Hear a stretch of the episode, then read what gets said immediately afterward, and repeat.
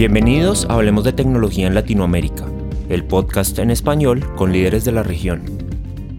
Recuerden que pueden interactuar con este episodio en Spotify o encontrarnos en la plataforma de podcast de su preferencia. En el episodio de hoy hablaremos de inteligencia artificial. Acá estamos con Nicolás Caballero. Nicolás es un artista, fotógrafo y director de fotografía colombiano con experiencia en industrias de la moda, la música y el cine. Como él mismo lo dice, ha tenido una exploración desde hace varios años en inteligencia artificial, en realidad virtual, en realidad aumentada, con diferentes tecnologías, pero ya nos va a contar cómo ha sido ese proceso y nos vamos a concentrar mucho en, en inteligencia artificial. Y estamos también con José Roberto Herrera, José Roberto es abogado, dedicado a temas de propiedad intelectual, derecho de entretenimiento y medios. Cuenta con un magíster de propiedad intelectual del Instituto Max Planck para la propiedad intelectual de Múnich en Alemania.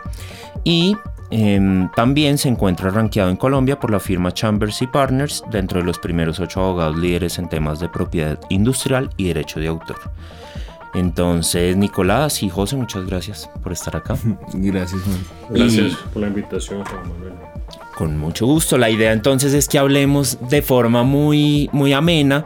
Siento que este tema de inteligencia artificial se vuelve muy complejo eh, y, y, estamos, hace poquito escuché una, una palabra que me encantó que fue infoxicación que mezcla información e intoxicación y siento que estamos como en un momento de esos. Infoxicados. Estamos infoxicados, exacto. Pero entonces para, para empezar, quisiera empezar contigo, Nicolás, y que nos cuentes un poco cómo ha sido desde tu proyecto, desde Visual, que nos cuentes un poco cómo ha sido ese acercamiento a inteligencia artificial y cómo, cómo lo ves. Mm, pues yo, digamos que yo entendí cómo el trabajo como artista se puede manejar de dos maneras, que es como creando obra o haciendo encargos. Em, y obviamente cuando uno empieza como como a trabajar como independiente, uno termina haciendo cargos con el talento o las herramientas que uno puede manejar. En mi caso era como la fotografía. Eh, después estudio fotografía, estudio cine, que son como mis escuelas y, como mis primeros clientes, que es el, el acercamiento como con la máquina. Eh, porque realmente uno tiene que conocer la máquina para poder aprovecharla y poder generar como un lenguaje a través de la máquina. Entonces, el que tomaba en automático, uno sabía que no podía tener el control que yo tenía de la, de la propia máquina o, el conocimiento que tenía de lentes o de la sensibilidad con la luz, yo qué sé.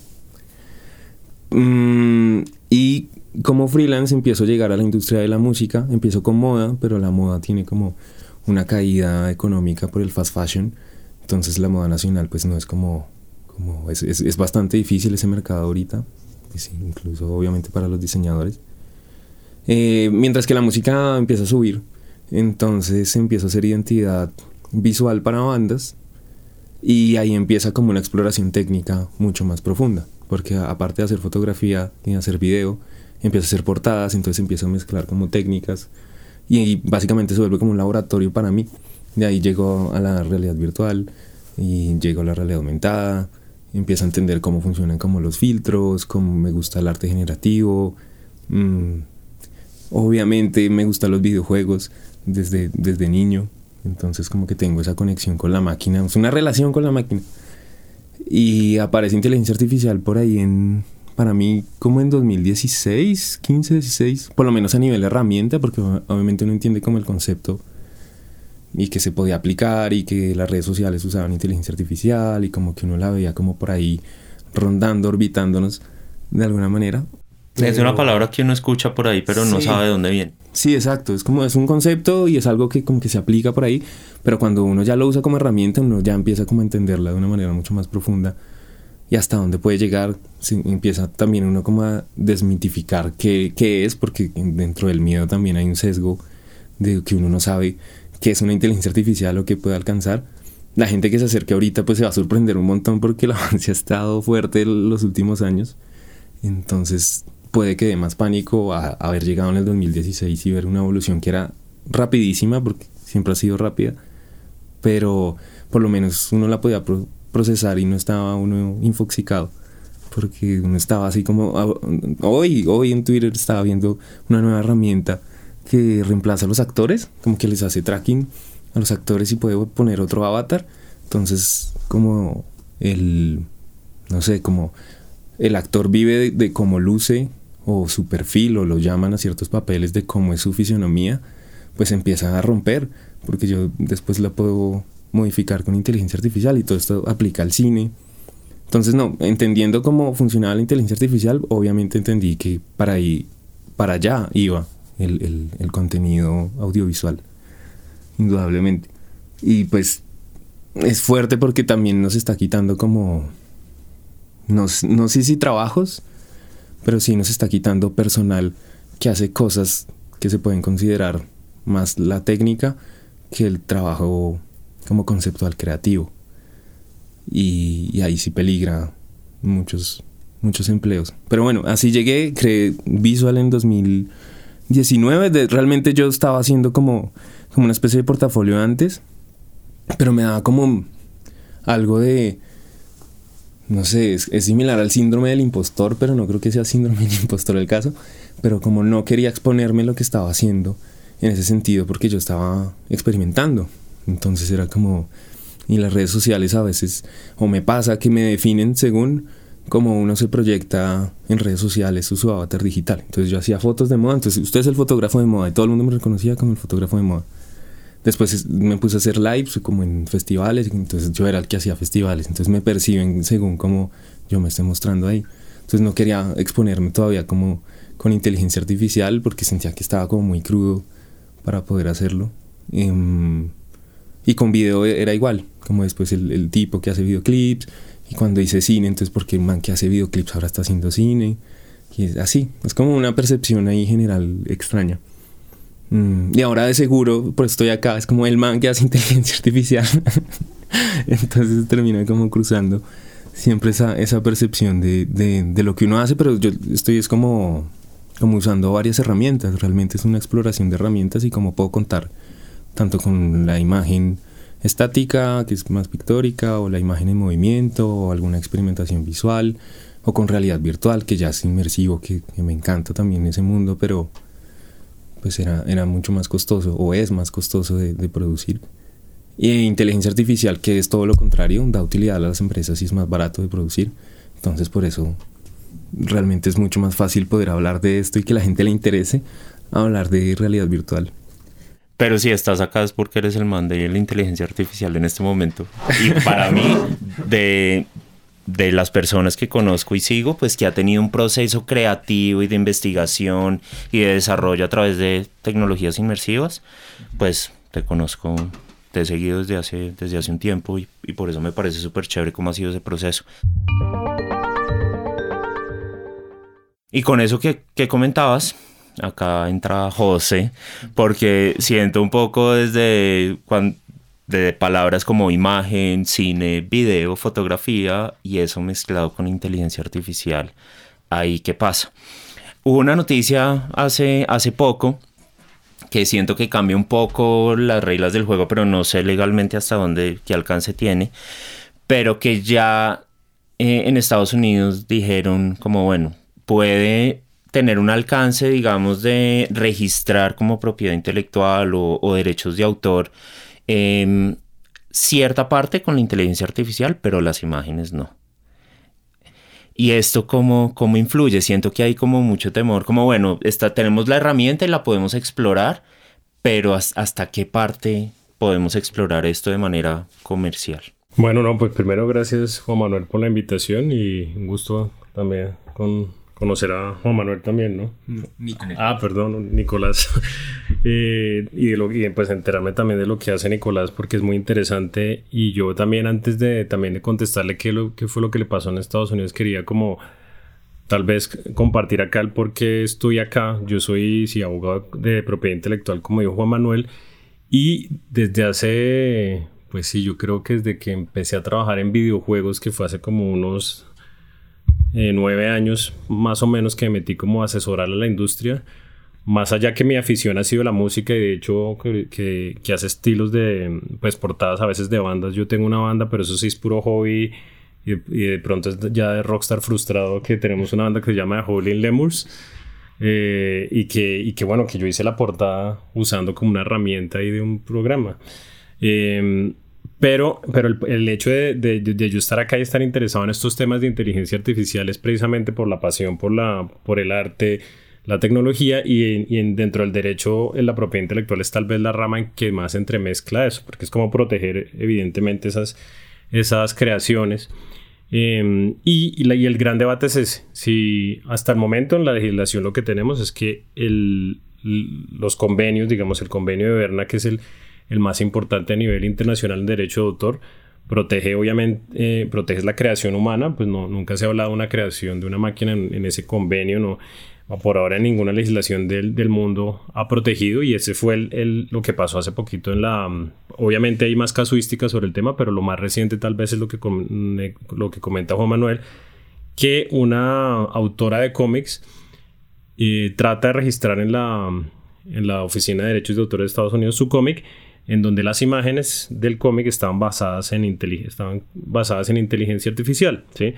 Y la, la Oficina de Derechos de Autor en Estados Unidos, que tal vez pues en, en, el continente pues es de las más reputadas, a pesar de que en, Colombia tenemos una oficina de derecho de autor buena en comparación a otras de la región, eh, dice, dice no, eh, no le, pues el cómic yo le puedo, obviamente este es de su creación humana, la, la parte literaria, pero ya las imágenes como fueron así todavía no, no, no podemos darle ni autoría a usted, ni podemos darle autoridad a una máquina. Em, y el razonamiento también es que hay un elemento de aleatoriedad, es decir, que el autor nunca, eh, cuando hace el input, el, no, el autor de ese guion o la, la, el cómic, cuando le daba la información a la máquina, eh, los resultados ella no los podía predecir de una forma tan, tan, tan fácil. Entonces, básicamente es el razonamiento, lo niega el registro tanto de ella como de, eventualmente que si le damos autoría a las máquinas, eh, en este caso, pues lo niega, precisamente por eso. Eh, pero obviamente esto es un, debate que, va a durar años, no sé, no, sé la respuesta, pero ahí obviamente también como es en el derecho, en muchos cambios, en muchos campos, eh, el, tema depende. Hay diferentes respuestas y una puede ser darle la, darle obviamente la autoría a una máquina, pero tal cual como comentaba Nicolás, ese, ese tema está evidentemente quitando varios trabajos, ¿sí? Tal vez también, yo he oído también de bastantes creativos que todavía no hemos llegado a un nivel que, si comparamos a los más grandes artistas, la calidad del trabajo, pues no sé, yo estaba más en acercamiento con diseñadores gráficos cuando usan estas herramientas y me dicen, no, me ayuda hartísimo, pero obviamente nunca se equivale como a mi trabajo real, pero sí puede llegar ese, ese, ese momento y, bueno, y hay muchas, hay muchas también críticas frente a lo mismo que dice la Oficina de Derecho de Autor en Estados Unidos, porque si ustedes ven creaciones humanas, a veces hay obras protegidas por el derecho de autor, que también podemos entrar en eso, pero eso también es otra discusión de cuándo se protege.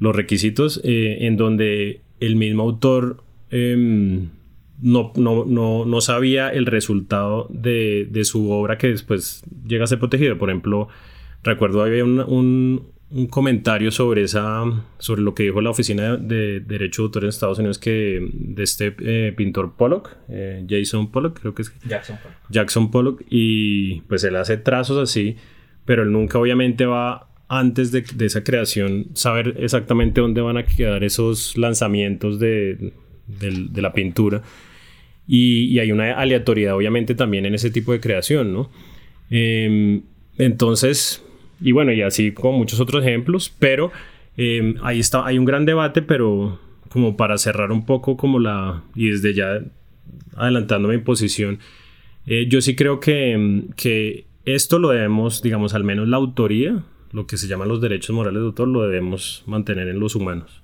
¿sí? De pronto ciertos derechos ya económicos sobre una inteligencia artificial, de pronto dárselos al desarrollador o al que hizo el, el, el input. Y, y, el, la, digamos la gran incógnita que creo que todavía no vamos, no llegamos allá, pero podemos llegar allá es cuando la inteligencia artificial sí crea eh, obras sin ni siquiera un input. Que eso dicen que también va a pasar y es lo que pues se llaman, usted ha visto en ese género cyberpunk que y bueno, entrando a todos esos temas de metaverso, que es lo que pasaba ya con las máquinas, que eventualmente ya cuando las máquinas casi que podemos decir que tenían una personalidad. Por ahora yo creo que sigue existiendo un input. ¿Qué opinas, Nicolás? De... Hay una cosa que quería hablar de, de la creación, porque obviamente me, he chocado con, con, ese tema un montón y digamos, es más fácil entender la creación dando órdenes para un cineasta que para otro tipo de artista. Incluso un plástico se aleja mucho más, porque alguien que un director de cine puede ser el guionista o no, puede ser solo el director, pero de pronto sí es director guionista, tiene la idea en su cabeza y él está trasladando esa idea en órdenes a un equipo de trabajo y ese equipo de trabajo está ejecutando con aleatoriedad porque no puede no se mete en la cabeza de esta gente hay gran parte de aleatoriedad en, en ese sentido. En el rodaje hay otra parte y en la postproducción hay otra parte. Entonces la obra termina siendo una cosa como que es más orgánica que fija y pero se usan máquinas por todo lado, máquinas que graban sonido, máquinas que están grabando eh, luces por todo lado, movimientos de cámara que son máquinas, estamos conectados a un montón de máquinas y radios para poder hacer una escena. Em, y esto se está reduciendo a que ahora el lenguaje computacional se está reduciendo a que uno le dice a una máquina que quiere que haga. Entonces uno le dice como, hazme una canción y la puedo especificar de tal manera y la va a hacer. Hazme una imagen de tal manera y la va a hacer. Hazme tal texto con, tanta, con ciertas especificaciones y lo va a hacer. Eso es como lo que pasa ahorita. Entonces, bueno, ahí hay una especie como de co-creación, de alguna manera, que se puede asemejar un poquito a lo que antes odiaban a los fotógrafos, porque apenas existió la fotografía, era como eso no es arte porque estás pichando un botón y eso evolucionó al cine, entonces es, es, un poco similar, pero es distinto porque acá estamos metiendo el componente creativo dentro de la mm, propia herramienta. Entonces eso, es lo que realmente cambia un montón todo, porque, porque si está, digamos, alguien que no sepa ninguna técnica, un niño de 8 años puede hacer algo muy interesante con inteligencia artificial solo describiendo su sueño, por ejemplo.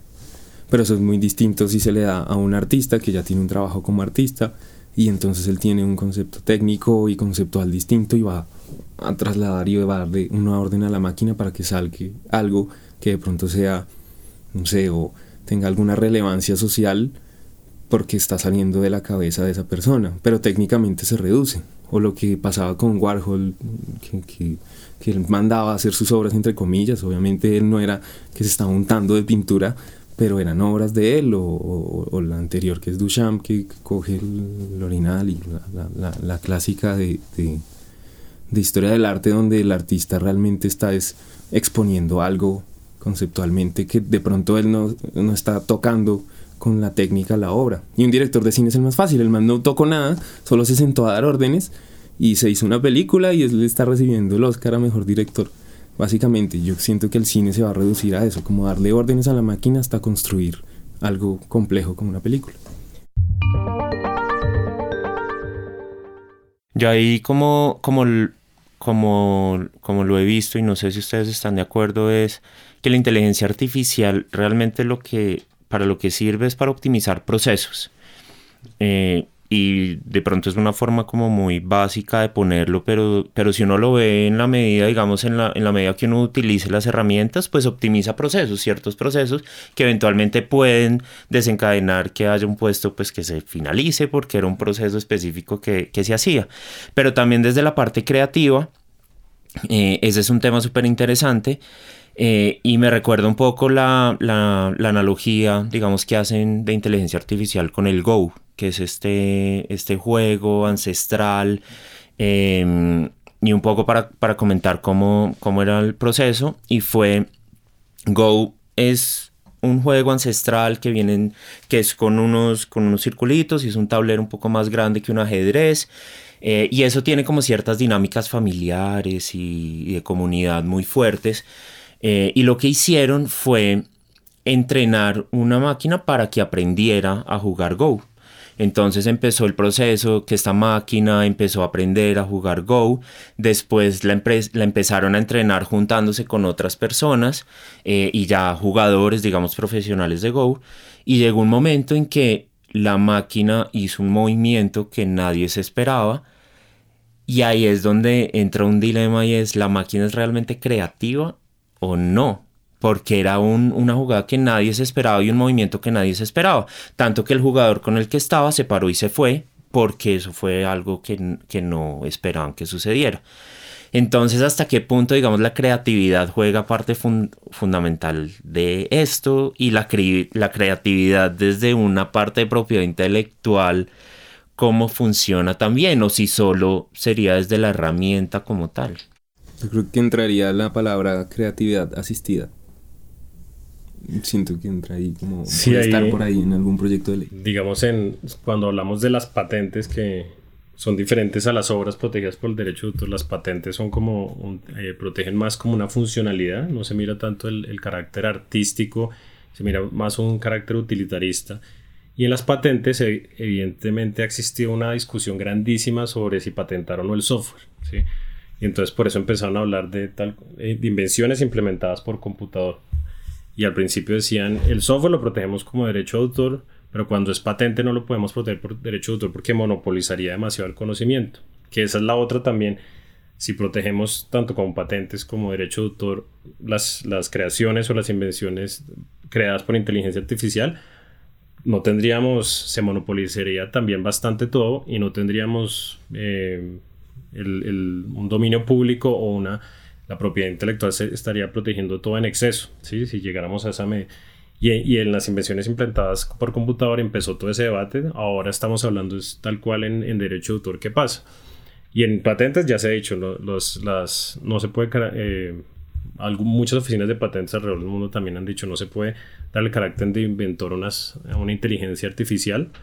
Eh, pero en últimas, más allá de, darle o no el carácter de... Porque pues puede ser ya un tema hasta de ego, de decirle, bueno, este es eh, el tema económico y el tema de, si existe una infracción es lo grave, ¿no? Eh, que evidentemente ese es el, tal vez el argumento más grande de, la inteligencia artificial que produce mucho más que un, que un humano, eh, puede estarse monopolizando demasiado el conocimiento. Entonces, yo creo que por ahora es mejor que lo que sigamos así. Si se han llegado a proteger, digamos, el software cuando él saca algo creado por inteligencia artificial, pero se dan los derechos patrimoniales de autores al desarrollador, ¿sí?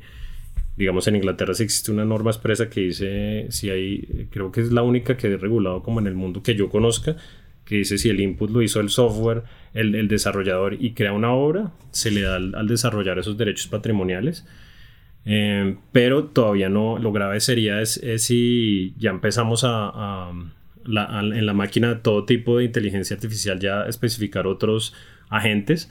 Por eso algunos hablan también de crear algo sui generis, es decir, una nueva protección especial para la inteligencia artificial, donde tal vez los plazos sean más reducidos. Digamos, en, derecho de autor los plazos son de 80 años en Colombia, si uno tiene todavía los derechos patrimoniales, 80 años después de la muerte del autor. Si son a nombre de una empresa, 70 años, ¿sí?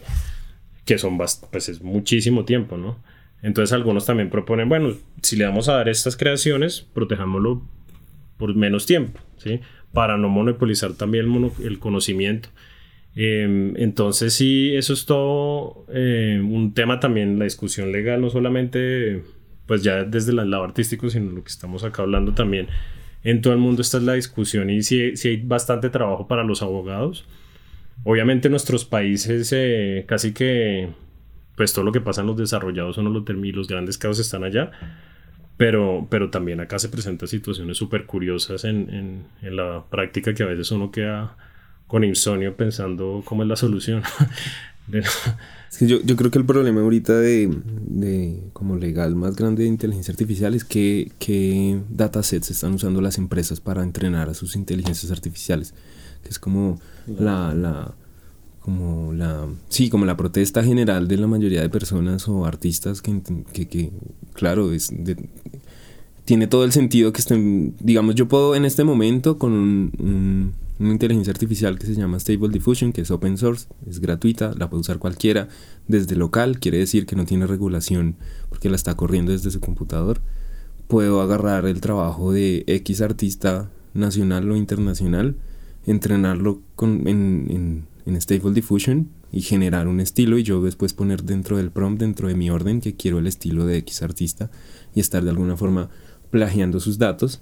No estoy usando, o sea, como se entrenan las inteligencias artificiales, yo no estoy como guardando el archivo del, del, de la obra dentro de la inteligencia artificial, por así decirlo, sino se la estoy mostrando, solo la está observando y está entendiendo patrones pero no la está guardando dentro del modelo. Y eso es lo que cambia. Yo que le permito ver o no ver a la máquina. Solo la está viendo, solo la está aprendiendo. Y ahí está, hay un hueco legal fuerte porque, pues sí, básicamente hasta la voz. Ahorita hay aplicaciones en, en Upwork. Me estaba metiendo como es una plataforma ahí para buscar trabajo en línea em, como la más grande, creo. Y ahí para entrenar voz pagan como de 100 a 1000 dólares que por, por vender la voz y me parece como, ¿qué tanto vale mi voz? Como los datos de mi voz o los datos de mi cara, todo el mundo dándolos en Lensa o en cualquier filtro de Instagram con tal de verse como un, superhéroe, daban todos los datos biométricos. Y uh, entonces están agarrando como más datos de la gente, no solo las obras, las obras pues obviamente, pero datos de todo tipo se están entrenando con inteligencias artificiales y creo que es ahí donde debería meterse todo el todo lo legal de qué, qué datos o hasta qué punto se puede usar los datos que ya existen en una inteligencia artificial. Y eso me lleva, me lleva un poco a que creo que con, con, diferentes tecnologías llegamos a este mismo punto y es como, bueno, uno hacia dónde va. O me voy de, de lleno por la tecnología y dejo el tema legal que se entienda quienes saben y yo avanzo o realmente me muevo en ese marco legal tecnológico que muchas veces no, no es tan compatible. Pero entonces con eso hace, estaba, estaba escuchando, por ejemplo, en el tema de, de entrenamiento para, para inteligencia artificial, están encontrando un modelo, en este momento está como en una investigación y es si le ponen la firma a, ciertos, a ciertas imágenes de cierta forma, en el momento en que en DALI o en Midjourney uno le suba la imagen, esa firma mantiene ciertos patrones que eventualmente se podrían identificar. Este es un paper que salió hace pocos días, digamos que no, no he tenido la oportunidad como de leerlo, pero me llama la atención como esos recursos que se están buscando como para tratar de llevar el tema legal un poco hacia la parte de creación también. Pero entonces para no generar mucho temor alrededor del tema es, ¿uno qué hace? Uno puede utilizar estas herramientas. Eh, hablábamos, por ejemplo, con, con Nicolás hace, hace unos días también y decíamos, bueno, por ejemplo, en algún proyecto comercial, entonces en algún proyecto de publicidad, por ejemplo, que normalmente la publicidad se nutren ideas de cosas que ya han sucedido anteriormente y muchas veces se tienen referencias que muchas veces se acercan mucho a esa referencia, pero pues tienen todo un componente creativo detrás o, digamos de generación audiovisual o de creación audiovisual diferente, pero uno hasta dónde llega para utilizar esto.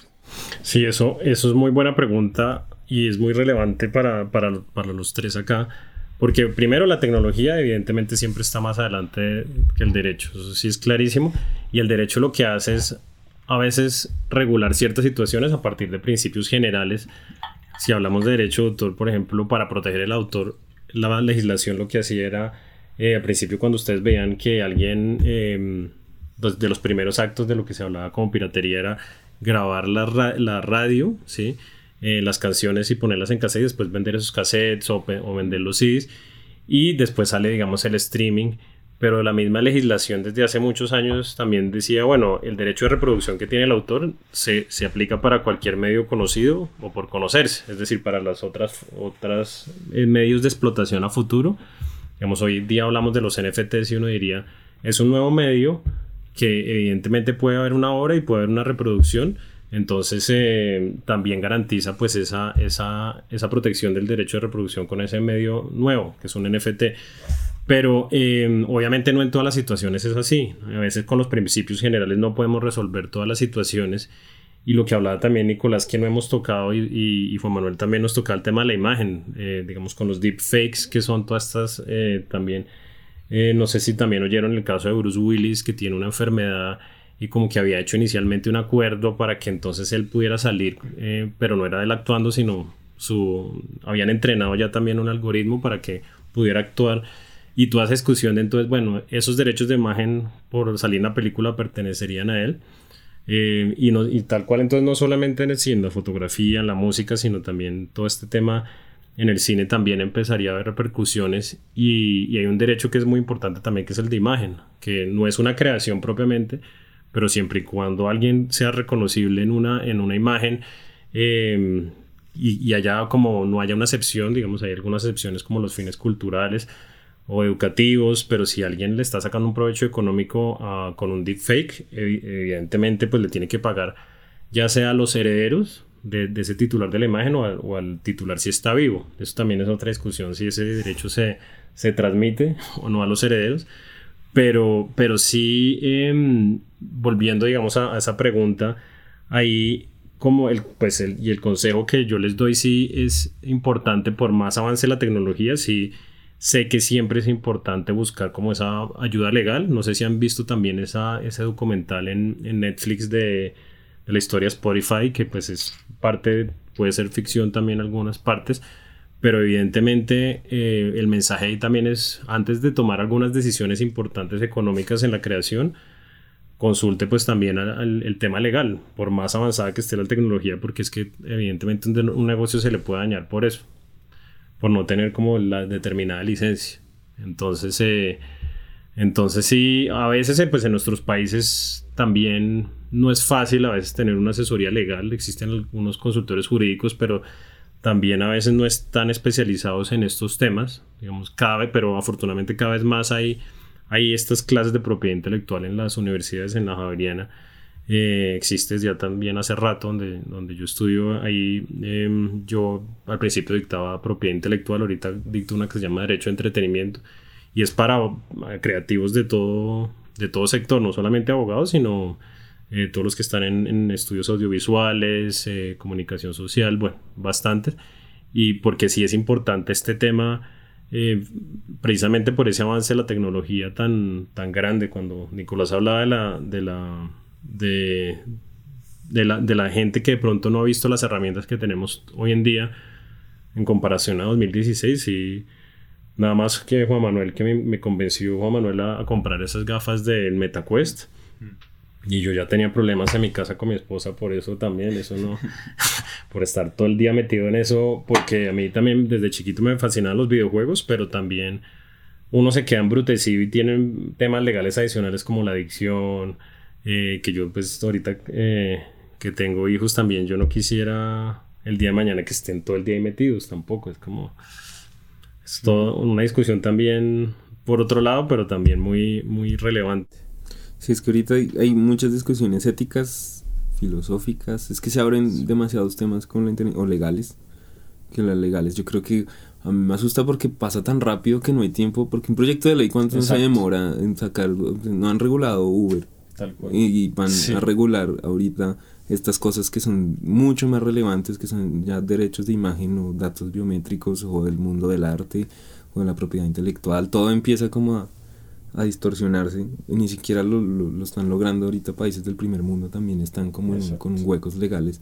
Acá regionalmente no se conocen las herramientas ni los alcances y, y de seguro lo usarán para estafar o para coger a la mamá y enviar una cadena con chat GPT creada y con una imagen, con un deepfake de uno en, por allá en un monte, no sé. O sea, me imagino como cosas que pueden ser complicadas yo no sé si fue acá en Colombia que, no sé, la noticia acá o, no sé, pero que entrenaron la voz de alguien y robaron, eh, hicieron una estafa con la voz de la misma persona.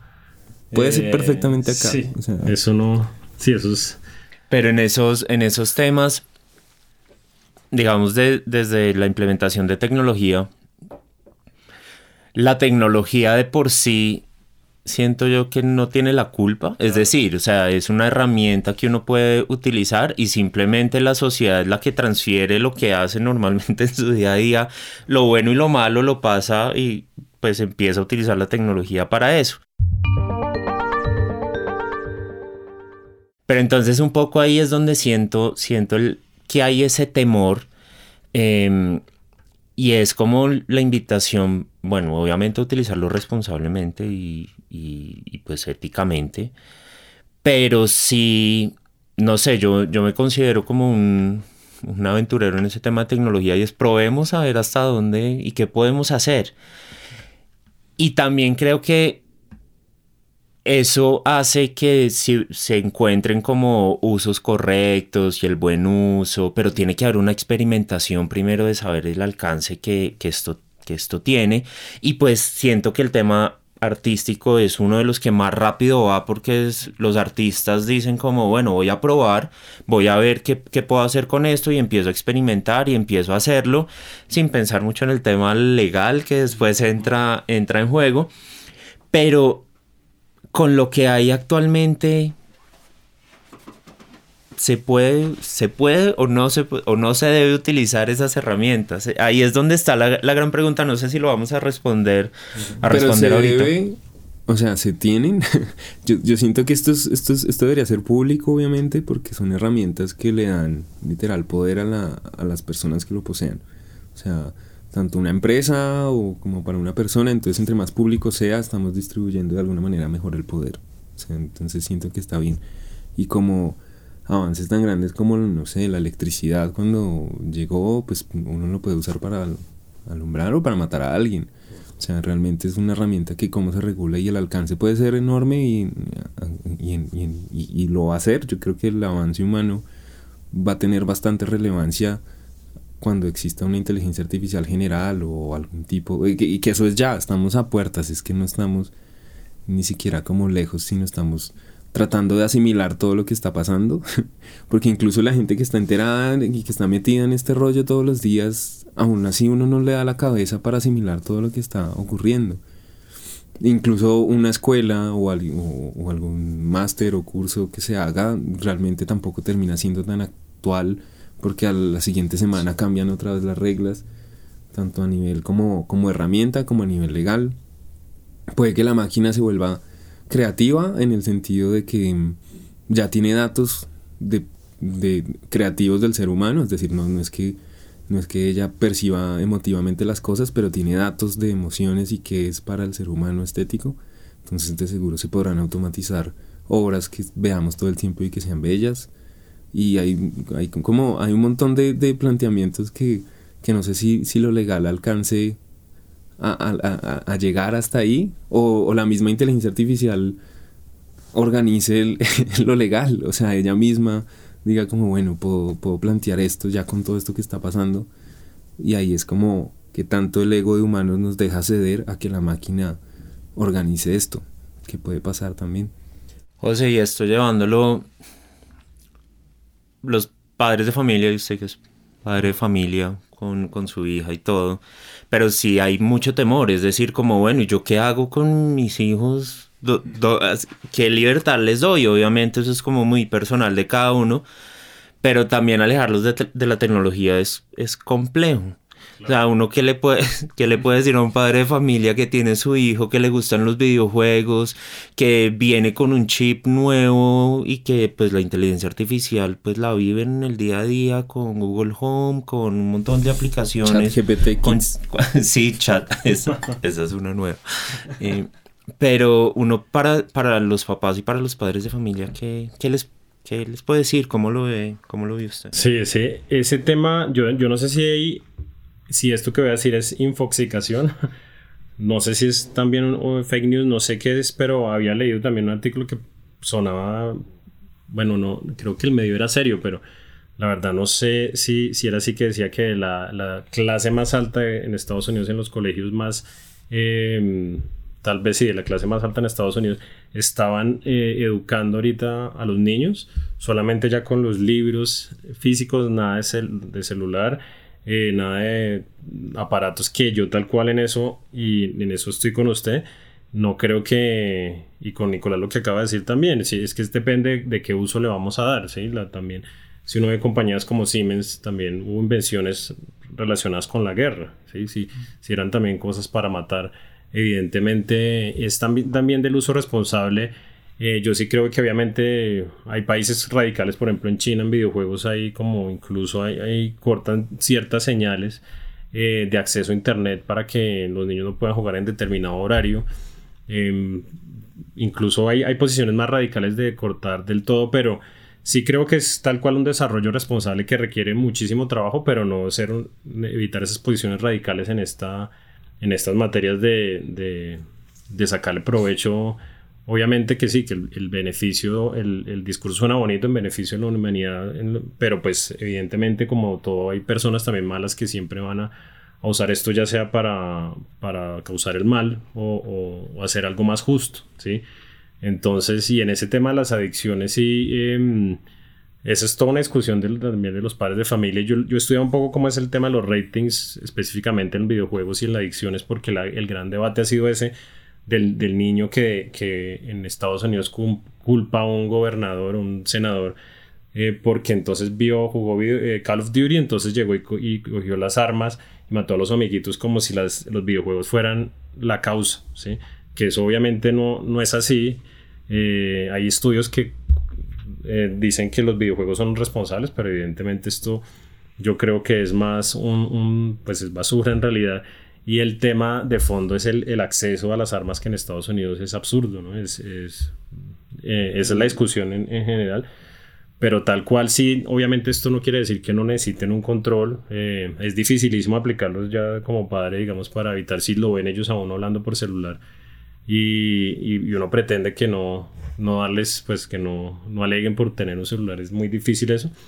Pero sí, es esa educación yo creo que sí es importante y eso va pues sí, desde, desde casa, es muy, pues desde chiquitos yo creo que se tiene que, que, y desde los colegios también tienen que trabajar en eso.